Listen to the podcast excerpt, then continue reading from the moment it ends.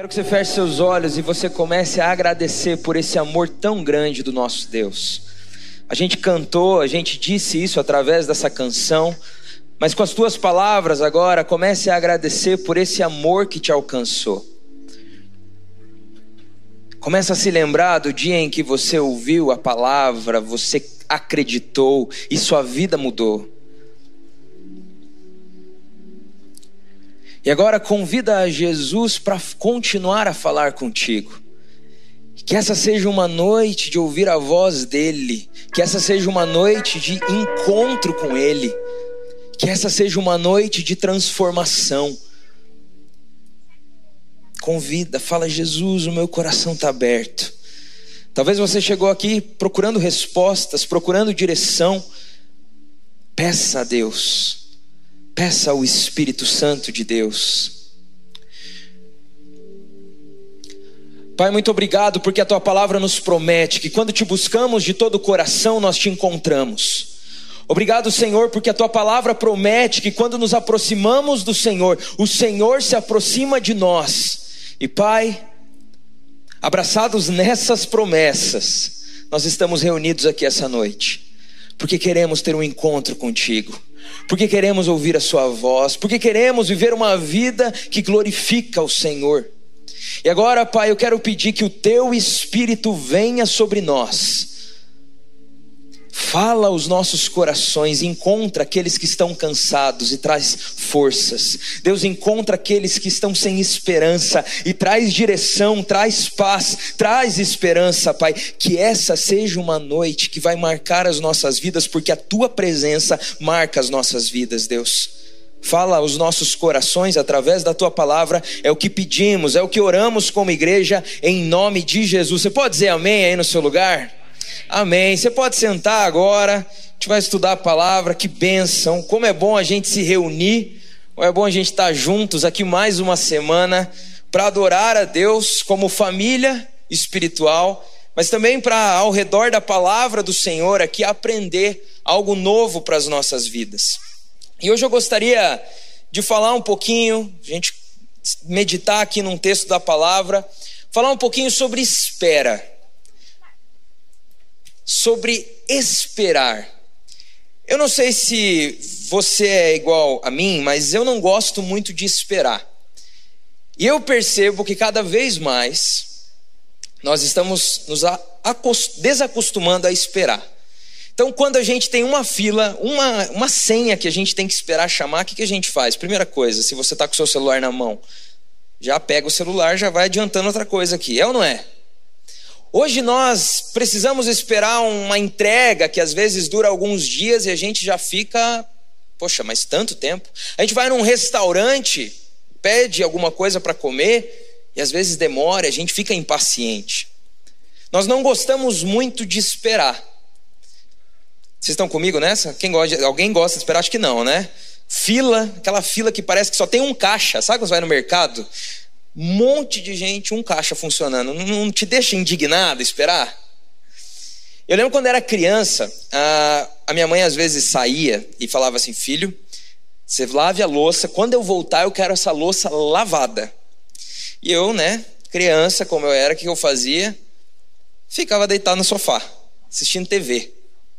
Quando eu ouvia o barulho do portão, o que, que eu fazia? Corria para a pia. E às vezes, olha como eu era, né? Criança, né? Eu já jogava uns pratos pro outro lado para falar que eu já tinha lavado já. Para mostrar que eu estava no meio do trabalho. Ela não me pegou no começo. Poxa, eu estava aqui, eu estava esperando, já estava lavando. Mas eu não gostava de esperar. Eu lembro que eu viajava com os meus pais também. E às vezes a gente viajava e eles chegavam cansados na outra cidade. Eles queriam descansar, queriam dormir à tarde. E para mim, dormir à tarde era um desperdício. Porque eu estava numa cidade diferente, eu queria passear, eu queria conhecer, eu queria andar, eu queria fazer compra. E eu ficava lá esperando, às vezes gente, eu tinha que ficar lá no quarto esperando eles dormirem, acordarem, e eu ficava fazendo barulho, sabe, para ver se eles acordavam. ai, ai. E às vezes eu andava, eu mexia em alguma coisa, porque eu não aguentava esperar. E sabe, eu acredito que nós somos, por natureza, impacientes, nós gostamos das coisas um pouco mais rápidas. Mas a Bíblia, ela vai nos mostrar vários períodos de espera. Vai mostrar histórias de homens e mulheres de Deus que tiveram que esperar, esperar promessas serem cumpridas, esperar a bênção chegar. Nós encontramos isso na palavra de Deus. Porque isso faz parte da vida e também faz parte dos processos de Deus nas nossas vidas, a espera. Mas nós cristãos, eu, você, nós que decidimos seguir a Jesus, nós somos um povo que essencialmente está esperando. Nós somos um povo que, por essência, está esperando a volta de Jesus. Por mais que às vezes nós busquemos algumas coisas, por mais que por vezes nós procuremos conforto, só existe uma coisa que deve estar no nosso norte, no nosso alvo. Apesar do país melhorar se é algo que a gente quer, apesar da economia melhorar, apesar da pandemia passar, apesar dos negócios irem bem, apesar da família ir bem, é uma coisa que nós sonhamos, que nós oramos e que é lícito diante de Deus, é legítimo. Existe algo acima disso que esperamos: a volta do nosso Rei. Isso está na palavra. São as promessas do nosso Jesus de que ele voltaria. A palavra de Deus nos apresenta que essa é uma realidade futura. Existem várias interpretações de como isso vai acontecer, e hoje eu não quero falar sobre isso, mas é um fato de que Jesus disse que voltaria. E se Jesus disse que voltaria, ele vai voltar. E nós, como povo dele, não podemos cair no automático dessa vida e esquecer disso. Mas nessa noite eu queria, juntos aqui, que a gente respondesse através de um texto da palavra a seguinte pergunta: Mas o que fazer enquanto esperamos? Mexer no celular? Mandar um e-mail? O que fazer enquanto esperamos isso que está acima de qualquer outra espera nas nossas vidas?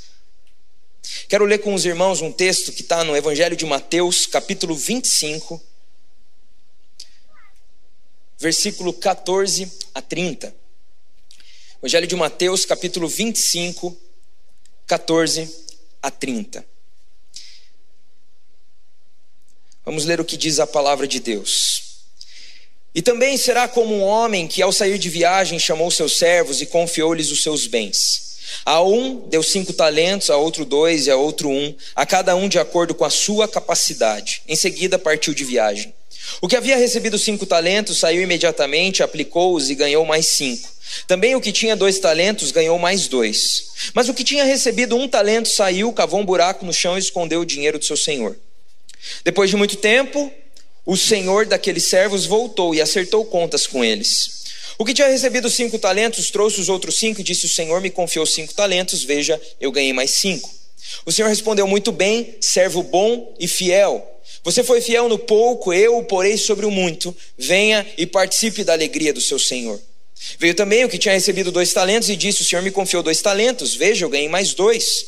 O Senhor respondeu: Muito bem, servo bom e fiel. Você foi fiel no pouco, eu o porei sobre o muito. Venha e participe da alegria do seu Senhor. Por fim, veio o que tinha recebido um talento e disse: Eu sabia que o Senhor é um homem severo, que colhe onde não plantou e junta onde não semeou. Por isso tive medo, saí e escondi o seu talento no chão. Veja, aqui está o que lhe pertence. E o Senhor respondeu: Servo mau e negligente.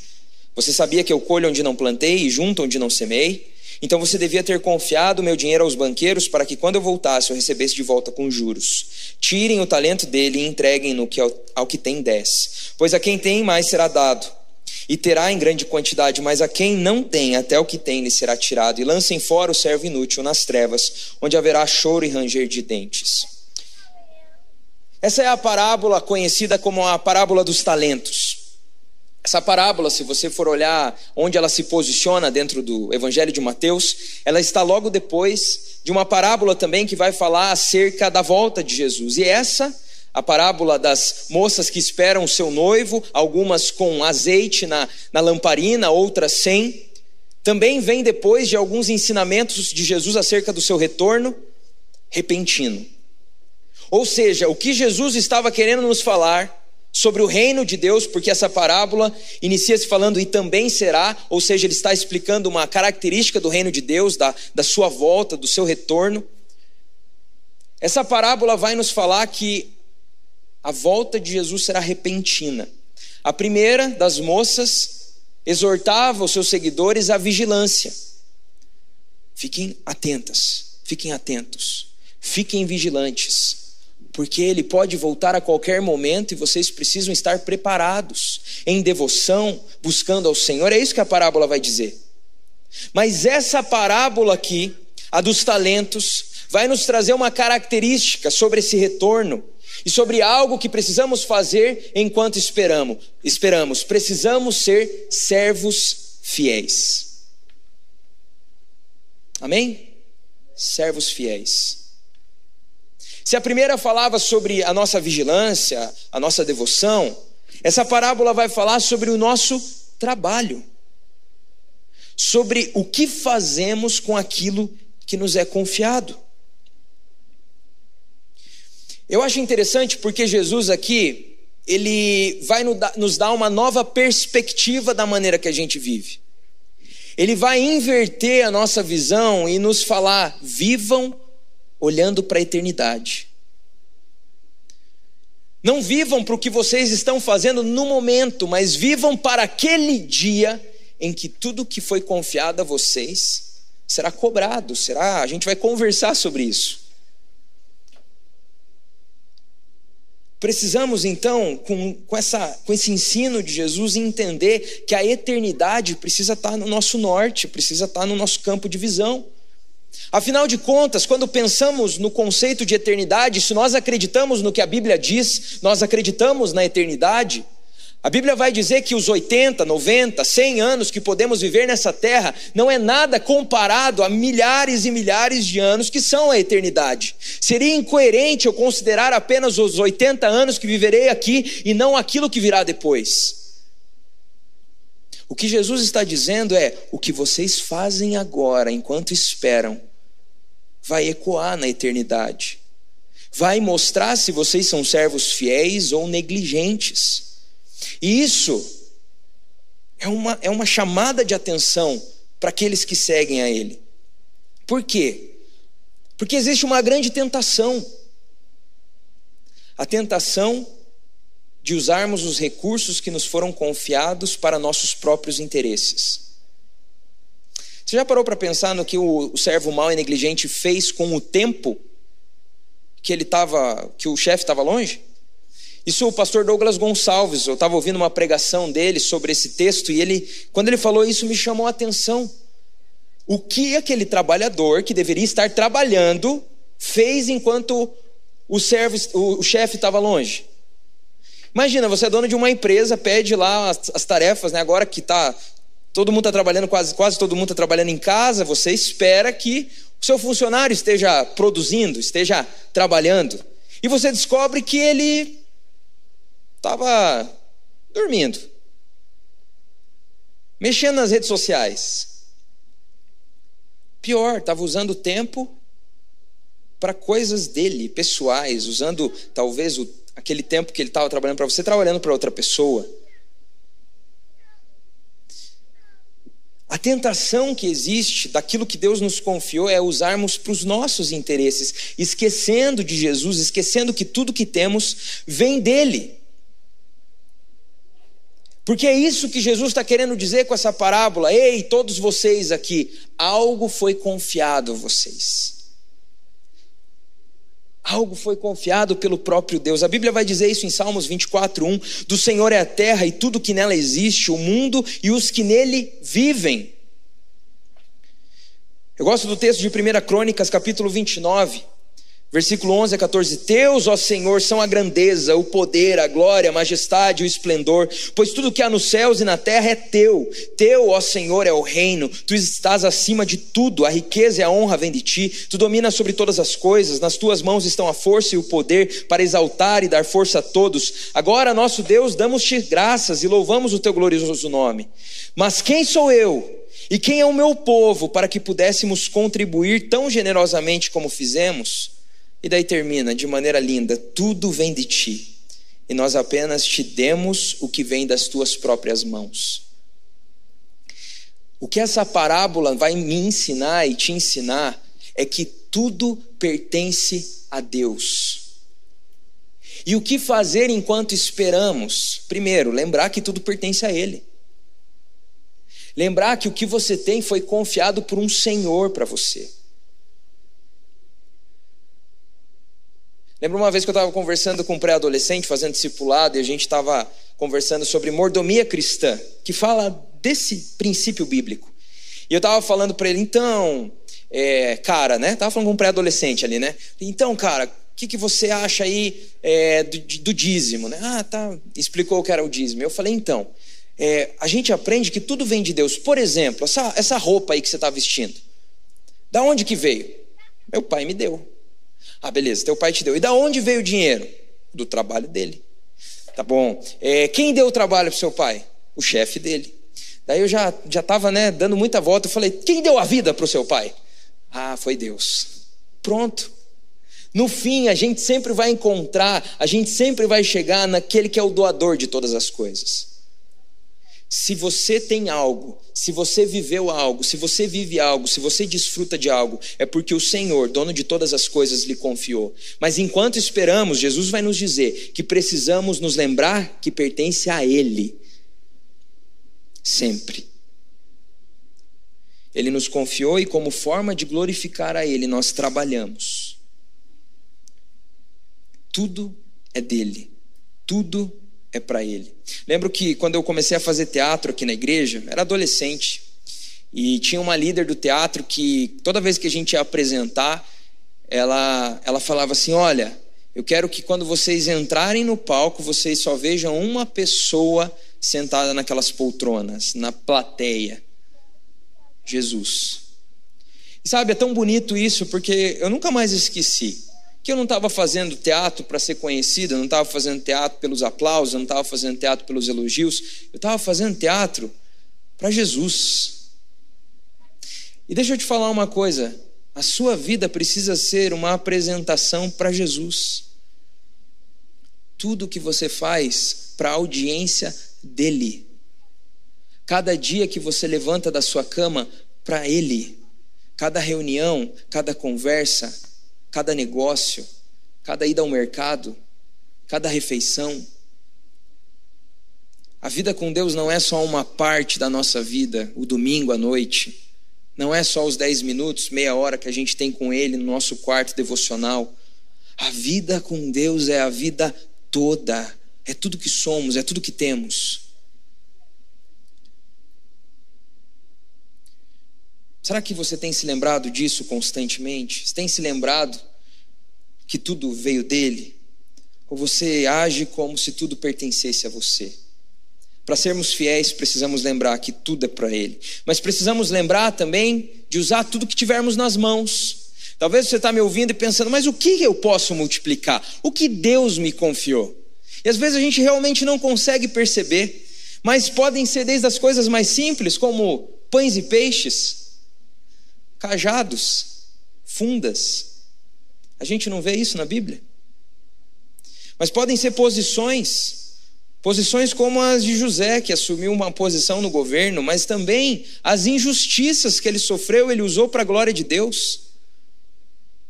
Até injustiça a gente pode usar para a glória de Deus. Você pode usar o teu conhecimento, a tua história, que você viveu até aqui, a bagagem que você tem, os erros, você pode ensinar outras pessoas a não errarem nas mesmas coisas. Você agora é uma oferta. Você agora é um sacrifício. Você agora pertence, tua vida pertence a Ele. Vida com Deus. Talvez você venha aqui todo domingo, acha linda essa igreja, os louvores, toda a pregação que a gente ouve aqui, toda a estrutura, mas como você está multiplicando isso? Está passando isso adiante, falando disso para outras pessoas? Está orando pelo seu colega de trabalho, pelo seu familiar? Está passando isso para os seus filhos como uma prioridade?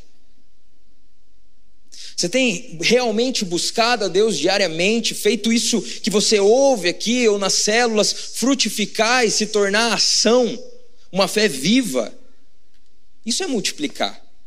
Isso é receber algo e transformar em algo mais. Podem ser as pessoas que Deus te deu, sua família, seus filhos, sua esposa, seu esposo. Você tem amado intencionalmente, mostrado teu cuidado, mostrado tua preocupação, tem apoiado, se importado. Pessoas, relacionamentos, amizades. Deus nos confiou as pessoas que temos. As pessoas que fazem parte da sua família, Deus te deu. E aí? Precisamos Sabe, a igreja de Jesus, os irmãos aqui presentes que seguem a Cristo, nós precisávamos ser os melhores, ou pelo menos aqueles que, que buscam ser os melhores em tudo. Porque nós fazemos tudo para Ele. Recursos. Multiplicar os recursos. Não é só o que você faz com os 10%, se você traz ou não para a obra do Senhor, para investir. Na... O que você faz com os outros 90%? É isso também.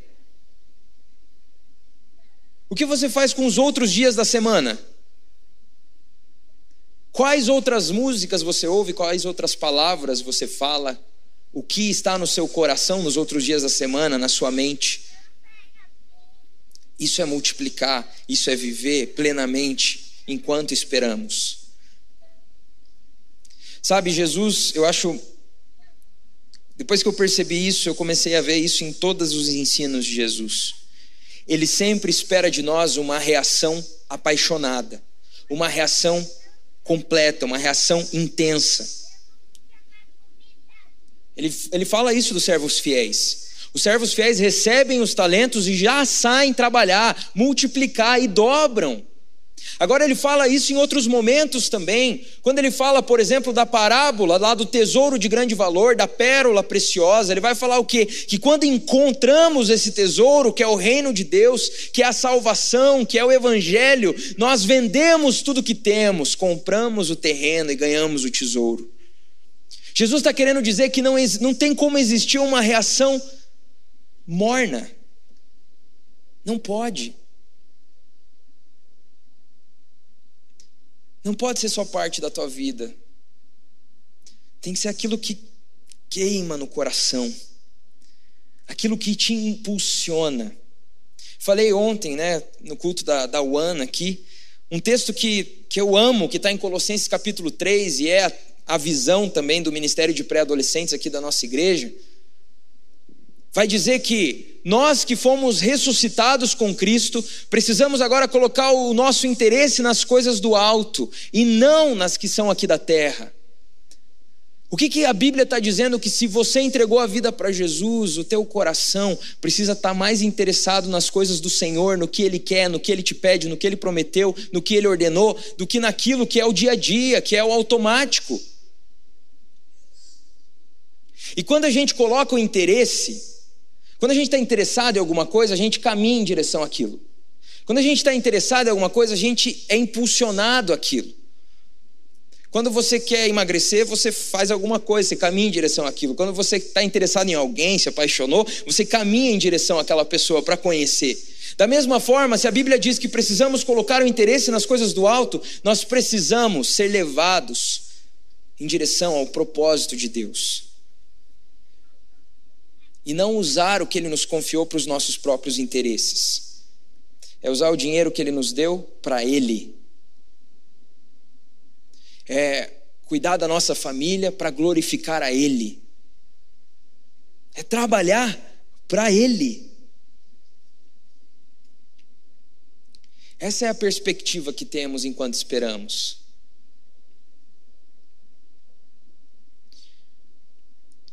E sabe, por último, enquanto esperamos, nós anunciamos também. Nós precisamos amar a vinda de Jesus, como o apóstolo vai, Paulo vai dizer. Infelizmente, algumas pessoas acho que não estão tão interessadas na volta de Jesus porque talvez estragariam os planos delas. Mas aqueles que amam a Jesus têm saudade, esperam Jesus voltar, querem ver Jesus. Enquanto ele não volta, trabalham, lembram que tudo é dele, mas também anunciam. Falam para os outros acerca desse Jesus que vai voltar e anunciam com a sua própria vida. Sabe, o céu, ele nos é garantido através do sacrifício de Jesus, a eternidade com Deus. Um lugar onde não vai existir mais dor, doença, tristeza, pecado. Onde nós desfrutaremos da presença de Deus. Eu costumo explicar para os pré-adolescentes sobre o céu. Pensa no melhor dia que você já viveu. Vai lá, tenta lembrar. Um dia legal. Um dia que você ficou muito feliz. Conseguiu lembrar de algum dia? Agora multiplica isso por mil todos os dias eternamente. Porque o Deus que nos enche de alegria, o Deus que nos dá as melhores paisagens, o Deus, o Deus que criou os melhores sabores, os melhores sentimentos, é o Deus que nos promete uma eternidade de pura alegria na presença dEle. E se esse Deus promete alegria, eu tenho que acreditar. Ele criou o churrasco, né? Afinal de contas. O nosso Deus nos promete uma eternidade. Então nós caminhamos aqui como peregrinos, olhando para o céu e falando: tudo que eu faço é para Ele, tudo que eu tenho é dele, e eu vou entregar o meu melhor para que naquele dia eu possa ouvir: servo bom e fiel. É assim que precisamos caminhar. E sabe, é tão legal. Porque algumas pessoas acham que pensar demais na eternidade vai nos alienar. Mas não é isso que Jesus está nos, nos ensinando aqui. Pelo contrário, ele está falando: vocês serão as pessoas mais excelentes da terra, as melhores famílias, os melhores pais, mães, empresários, profissionais, estudantes, filhos, porque vocês caminham com os olhos na eternidade. Sabe, quando eu era criança eu tinha medo do fim dos tempos, do juízo final porque me parecia um pouco assustador. Mas quando eu conhecia Jesus e entendi que eu era perdoado, eu era adotado através do sacrifício de Jesus, eu era filho de Deus, eu comecei a ver esse encontro mais como o dia que eu organizei meu, o pedido de casamento para minha noiva. Quando eu organizei a surpresa para pedi-la em casamento, eu pensei em todos os detalhes e eu fiz o meu melhor para agradar ela, para demonstrar o meu amor, para que quando chegasse naquele momento, ela pudesse dizer sim também, né? Claro. O sim já estava garantido, eu espero, mas mas a tudo aquilo era uma maneira de falar te quero comigo para a vida toda.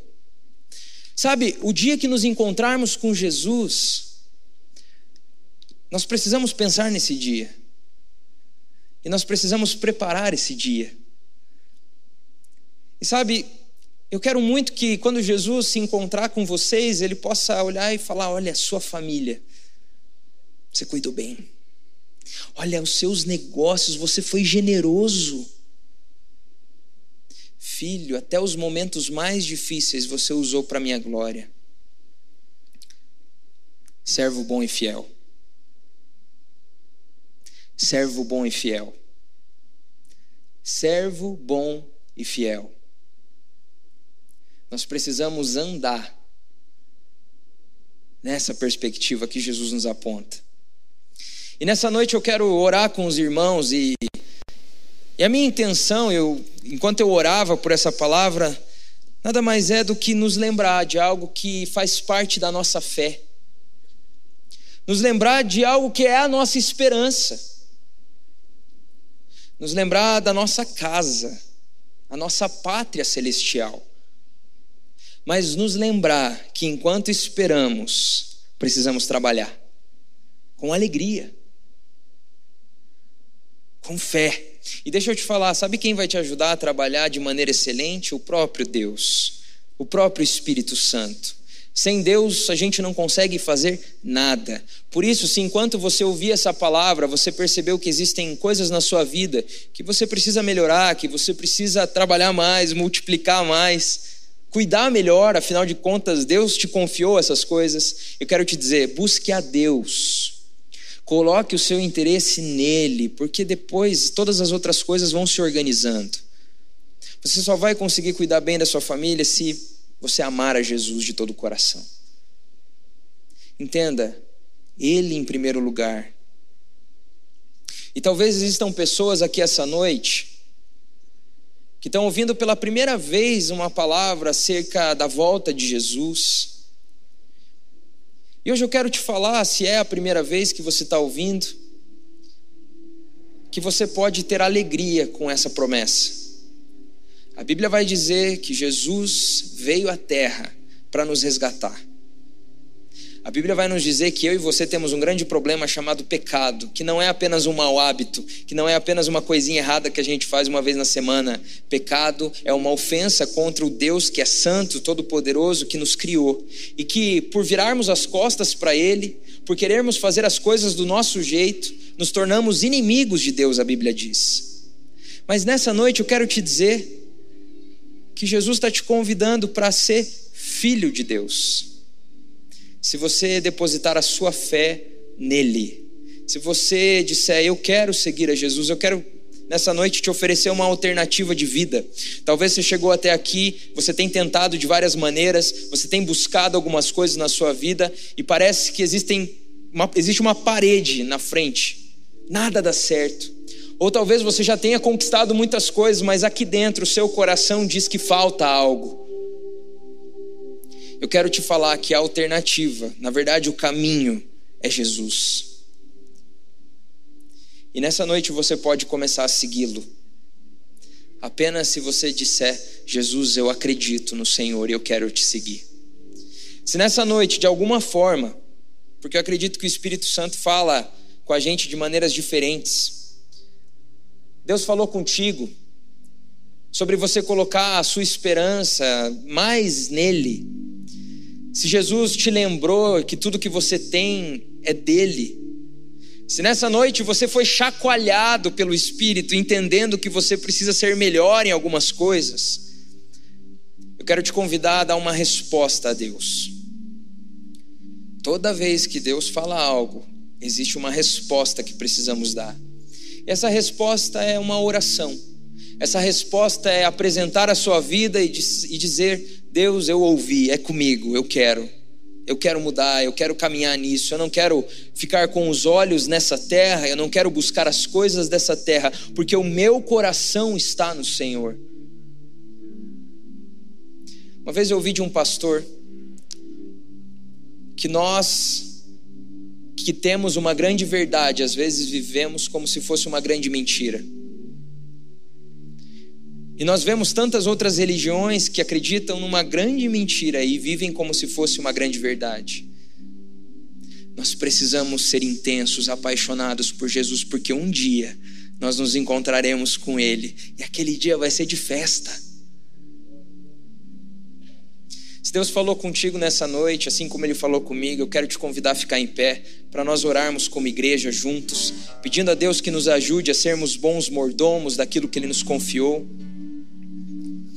E já ficando em pé, você fecha os seus olhos e começa a apresentar a Deus a resposta. Apresenta a Deus quais são as coisas que você se compromete em multiplicar em ser um pouco mais ousado, mais corajoso, mais intencional.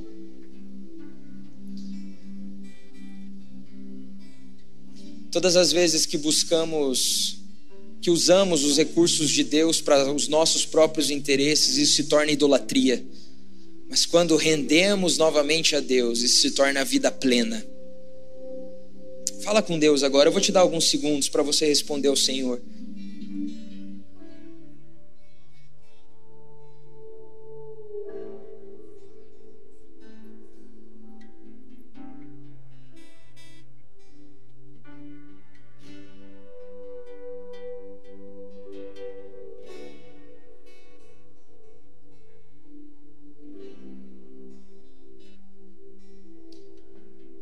Se nessa noite você quer entregar a sua vida para Jesus, se nessa noite você ouviu essa mensagem e você quer tentar algo novo, você quer conhecer a Jesus, você quer render, entregar a sua vida a Ele, eu vou pedir apenas para você levantar suas mãos mais alto que você puder, apenas para a gente orar por você juntos. Levante sua mão se você quer entregar a sua vida para Jesus. Que Deus abençoe, Deus abençoe você, Deus abençoe vocês, Deus abençoe, Deus abençoe.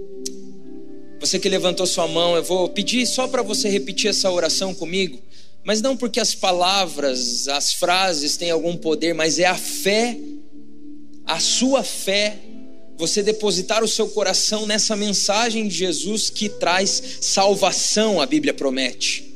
Então repete essa oração com toda a sua fé, repete comigo, Senhor Jesus, eu entrego a minha vida nas tuas mãos.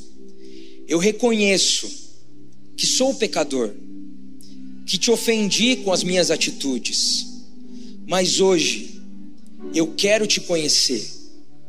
Hoje eu quero a promessa da tua salvação.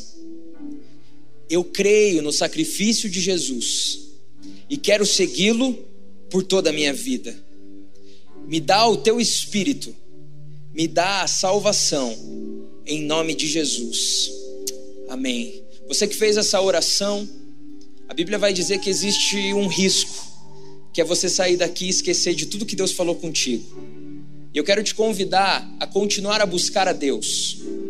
A partir de hoje, 10 minutos na presença de Deus no seu quarto, fala com Ele, com as tuas palavras, aquilo que está no teu coração, os teus pedidos. Fala, Deus, eu quero te conhecer mais.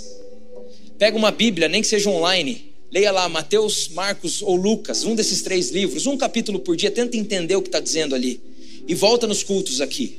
Continua conhecendo a Jesus. Aqui tem um link também. Depois você pode entrar no site da igreja, pibcuritiba.org.br/barra Jesus. Ali a gente quer te ajudar numa coisa chamada discipulado, que é o estudo, para você entender agora como que você deve viver, porque Jesus nos chama a viver de uma maneira diferente. Amém?